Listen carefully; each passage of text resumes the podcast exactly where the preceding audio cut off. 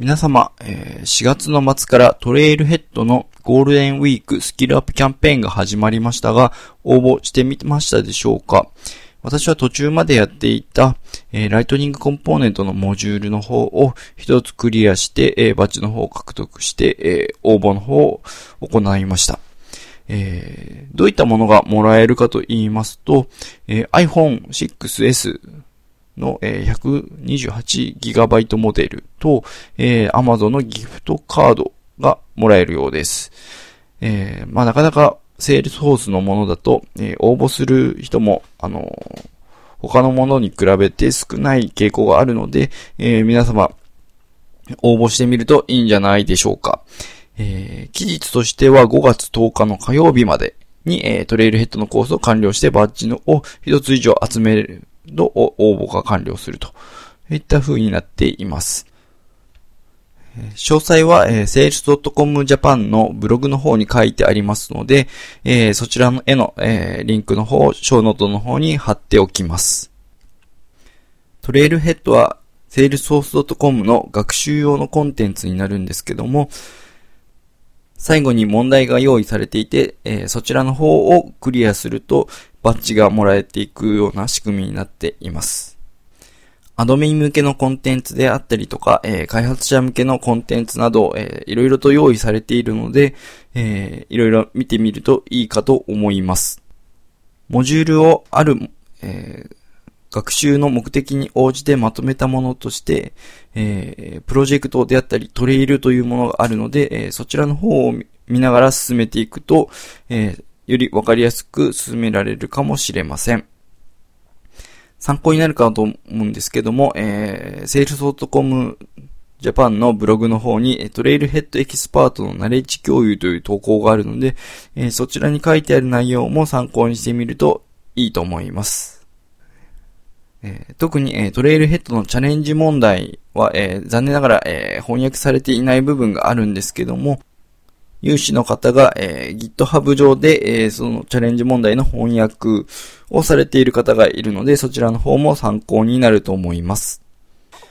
とりあえず、 Trailhead についてはこんなものかと思ってます。えー、あとは、えーそうですね、えー Summer 16のリリースノートが、えー公開されました。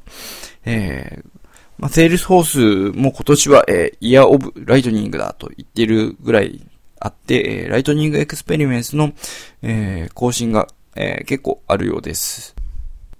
これまでできたことを Lightning Experience でできるようにするといった改造もあったり、えー Lightning Experience で独自の機能実装の追加があったりして、えちょっとわかりにくいところがあるんですけども、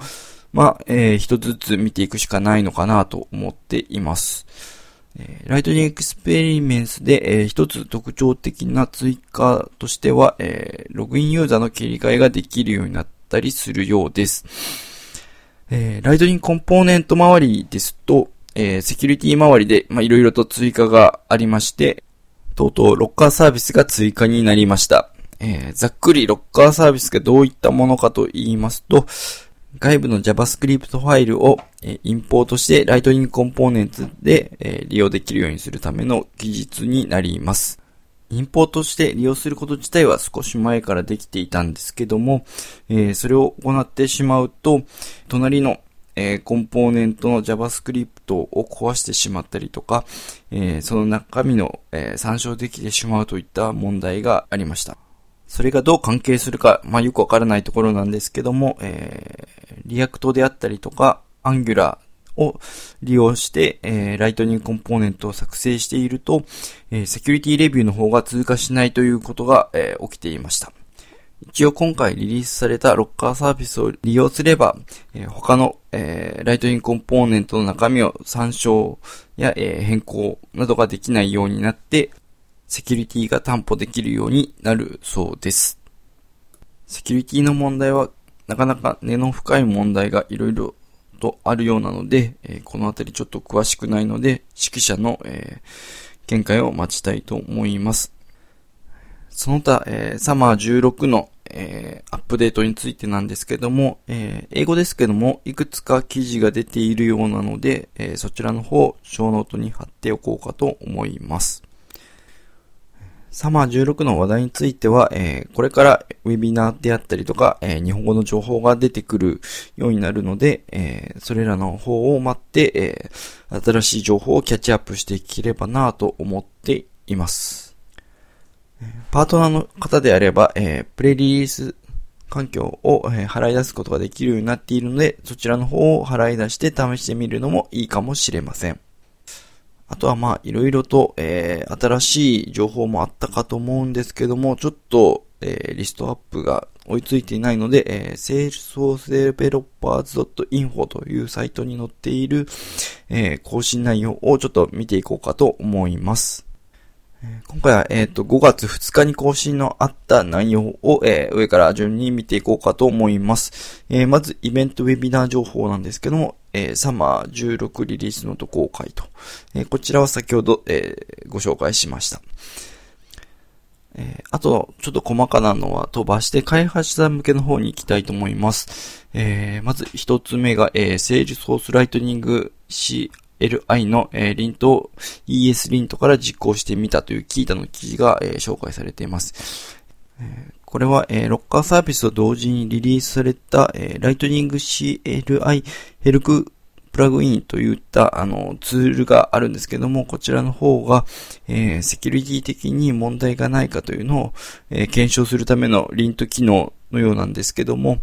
えー、内部実装は、えー、ES リントを使っていて、えー、それを外側から、えー、ヘロクプラグインという形でヘロク CLI から実行するような、えー、ツールになっています。まあ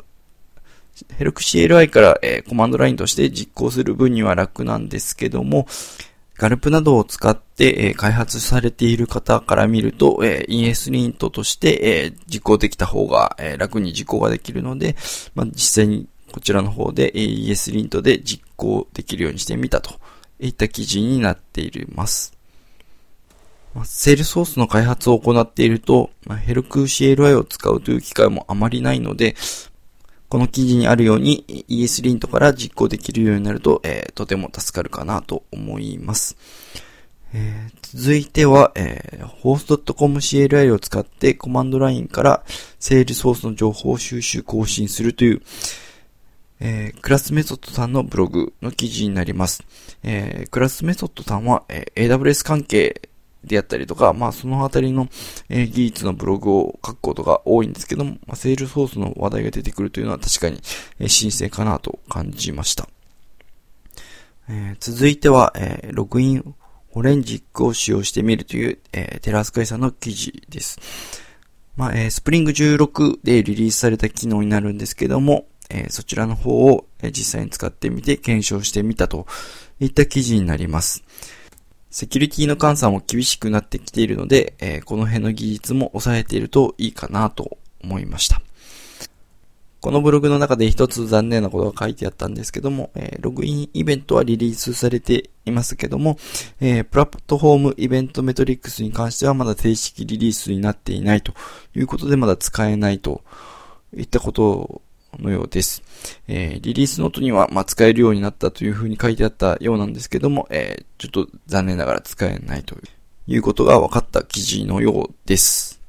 えー、早く、えー、利用できるようになると、えー、嬉しいなといったところです。えー、続いてが、えー、 Lightning Locker Service のご紹介という、えー、 Salesforce Developers Japan Blog の、えー、まあ、元は、えー、米国の、えー、ロッカーサービスの記事なんですけど、そちらの日本語訳の記事になっています。えー、続いてが、アントを使ってパッケージ .xml を自動生成するという記事になっています。マイグレーションツールを使ってデプロイする場合に、パッケージ .xml を、使ってデプロイするようになっているんですけども、まあ、こちらの方結構書き直すのが面倒であったりとか、一つずつ名前を指定してやる必要があったりなど、結構メンテナンスに手間がかかるので、これを自動的に生成できると結構楽になるかもしれません。まあ、ただ、えー、と、少し前に、えーガルプで作るセールソース開発環境というキータの記事で、えー、こちらの方のようなことをやっている、えー、記事がありましたので、えー、こちらの方も、えー、ショーノートに貼っておきます。多分こちらの方が、えー、いろいろと、えー Gulp からデプロイできるようにしていたりとか、あとはフォルダー分けをして、デプロイできるような環境を作っていたりとか、えいろいろできるようになっていることが多いように思います。でえー、続いては、えー、Facebook メッセンジャーのための、えー、セールソースボットを書きましたという記事になるんですけども、えー、こちらの方も日本で試している人がいるますので、えー、そちらの方の記事も、えー、ショーノートに貼っておこうと思います。えー、なかなかなかこのあたりは、えー、日本語で記事を見たなというものがあった後に、え、英語で、え、記事を見ることもあるので、日本の開発者も頑張ってるなと思いました。4月は花粉症であったりとか、風邪をちょっとひいてしまったりとかして、えー、ずっと喉の調子が悪かったので、えー、まだちょっと治りきっていないので、えー、今日はこの辺で終わろうと思います。ご意見、ご感想、ご要望がありましたら、え、ハッシュマークマイグレーション FM をつけてツイートしていただけると幸いです。今回は一人で収録の方をしましたけども、えー、できれば、えー、ゲストの人を呼んで、えー、話してればなと思うんですけども、なかなか、えーどうやって収録すればいいかといったところの調整であったりとか、え時間の調整がなかなかできないのがなかなか難しいなと思っています。このエピソードは、えー、migration.fm エピソード1として、えー、配信することになると思います。えー、それでは、